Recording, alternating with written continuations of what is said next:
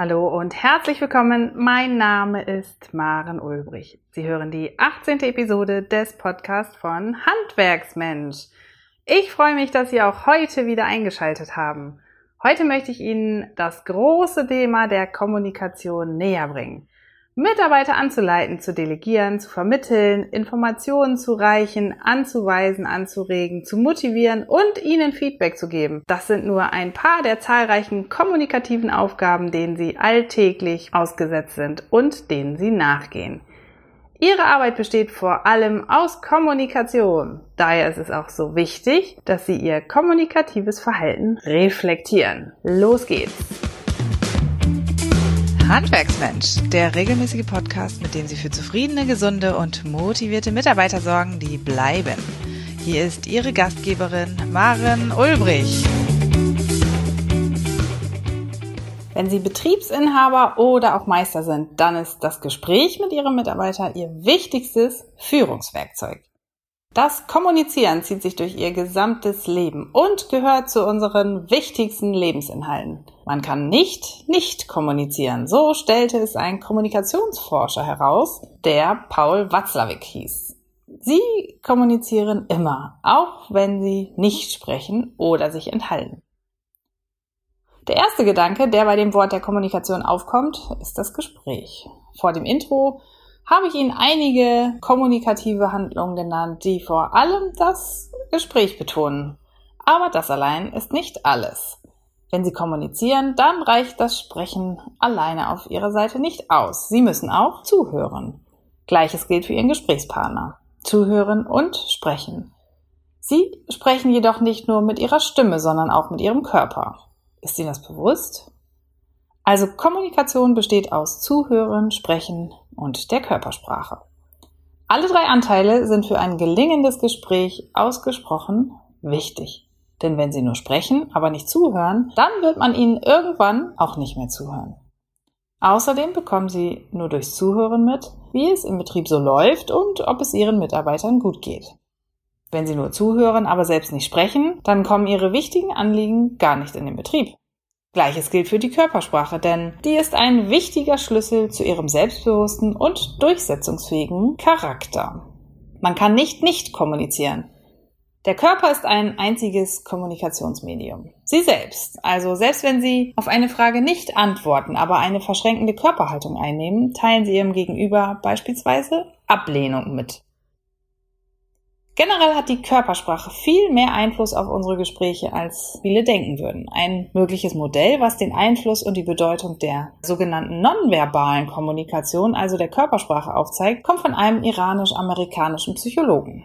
Er erforschte das Kommunikationsverhalten und entwickelte die 55-38-7-Formel. Diese Formel umfasst drei Felder, die eben verschieden gewichtet sind und daher mehr oder weniger Einfluss auf ihre Kommunikation haben.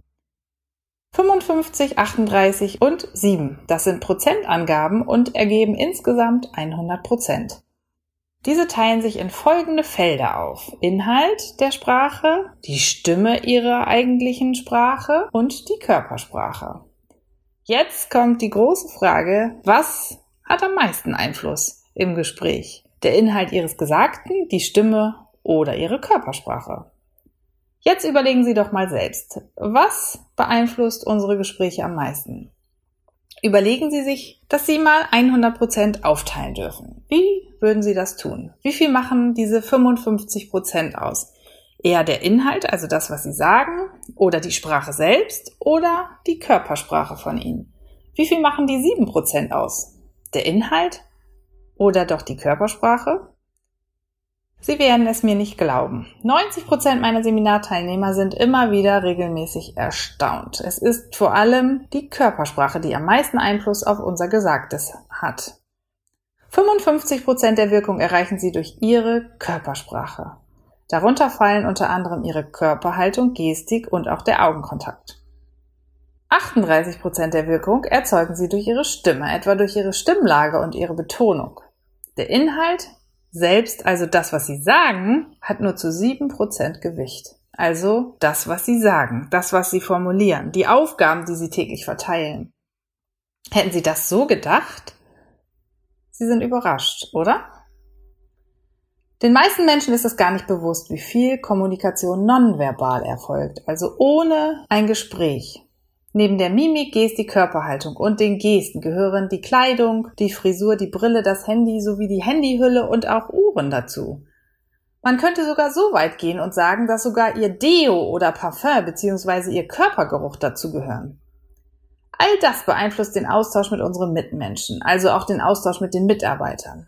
Wie gut ein Gespräch verläuft, hängt also viel weniger von dem Inhalt ab, also von Ihnen als in Anführungszeichen Verpackung. Der bekannte Sympathieeffekt fällt auch darunter. Verpackung soll aber nicht heißen, dass Sie sich verstellen sollen.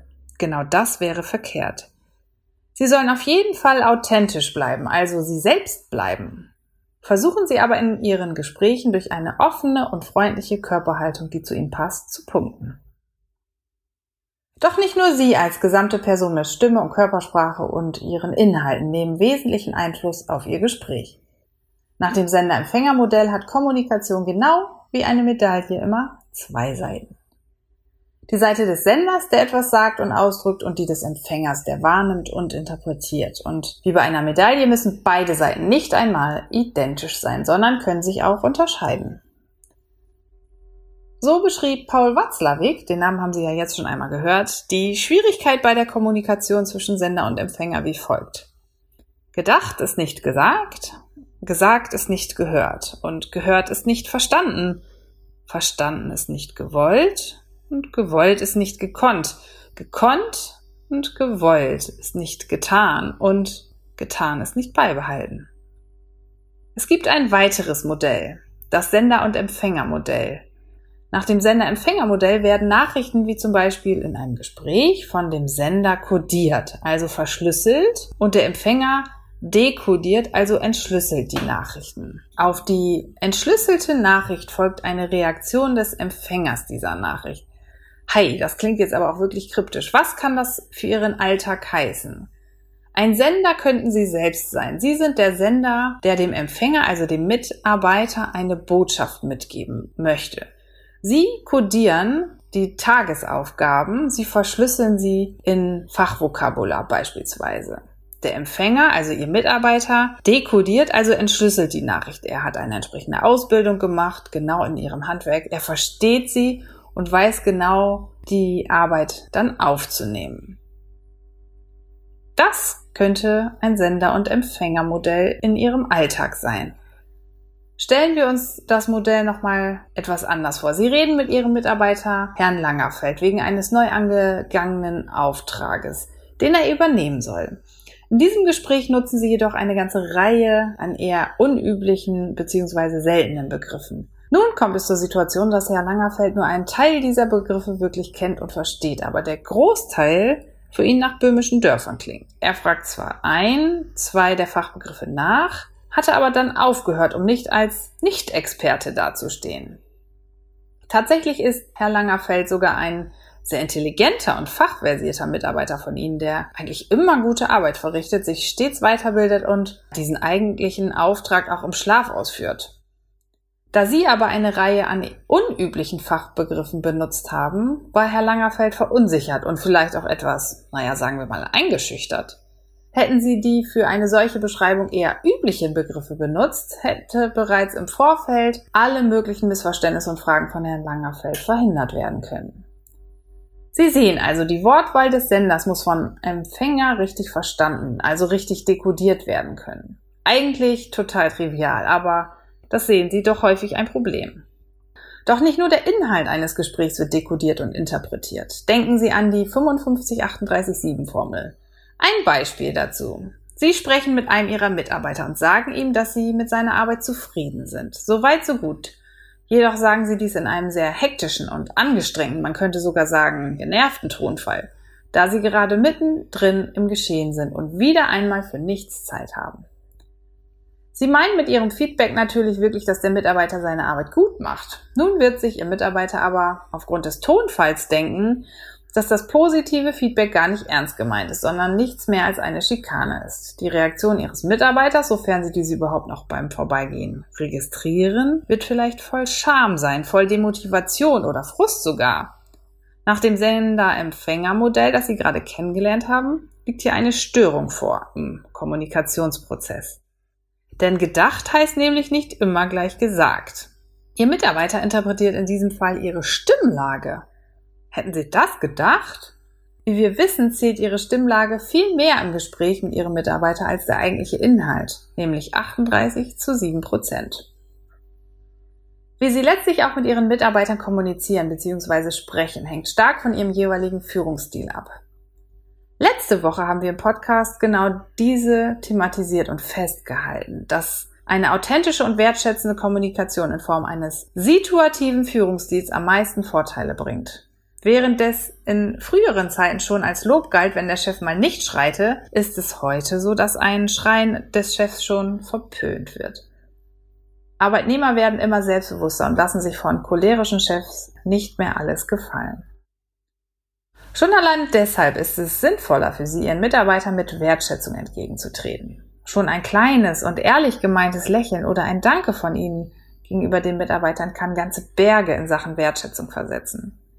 Gerade das Wertschätzen basiert eben nicht nur auf Geld. Geld ist wichtig und auch am Lohn lässt sich eine gewisse Wertschätzung festmachen. Verstehen Sie mich nicht falsch, aber dieses materielle Danke ist sehr wichtig. Denn gerade in solchen kleinen Gesten finden Menschen Sinn und Mehrwert in ihrer Arbeit. Schätzen Sie also die tägliche Arbeit Ihrer Mitarbeiter. Achten Sie darauf, dass es zu keiner einfachen Routine vorkommt. Schneller als gedacht wird aus dem ehrlichen Danke eine Floskel, die einfach nur gesagt wird, aber hinter der nichts mehr steht. Das Danke hat keinen Mehrwert, sondern ist einfach nur eine leere Botschaft. Das passiert, wenn Sie es zu oft benutzen oder auch in unpassenden Situationen.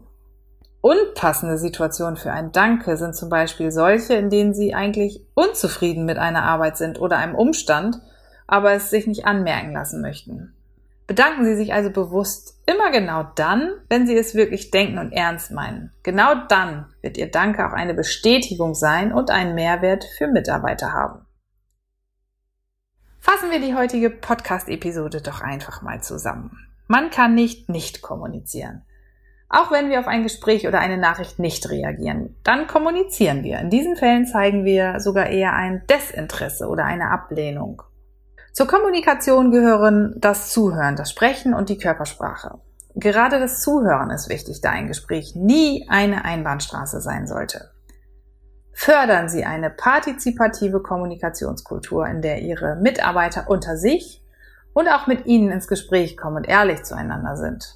Inhalte sind wichtig, aber sehr wichtig ist auch die Verpackung mit Stimme und Körpersprache. Denken Sie an die 55-38-7-Regel. Wenn Sie mit jemandem sprechen, dann versetzen Sie sich in Ihr Gegenüber. Nutzen Sie das Sender- und Empfängermodell als Reflexionsgrundlage Ihrer Gespräche. Fragen Sie sich einfach, ob Ihr Gegenüber Sie versteht. Achten Sie auf seine Körpersprache. Versteht er Sie? Wirkt er vielleicht etwas nervös? Wenn Sie Ihren Mitarbeiter fragen, ob er alles verstanden hat, wird in den meisten Fällen ein automatisches Ja kommen. Denn wer gibt schon gerne zu, gerade etwas nicht verstanden zu haben? Achten Sie auf Ihre Körpersprache. Man kann damit auch ganz viel kaputt machen, wenn sie zu dominant ist.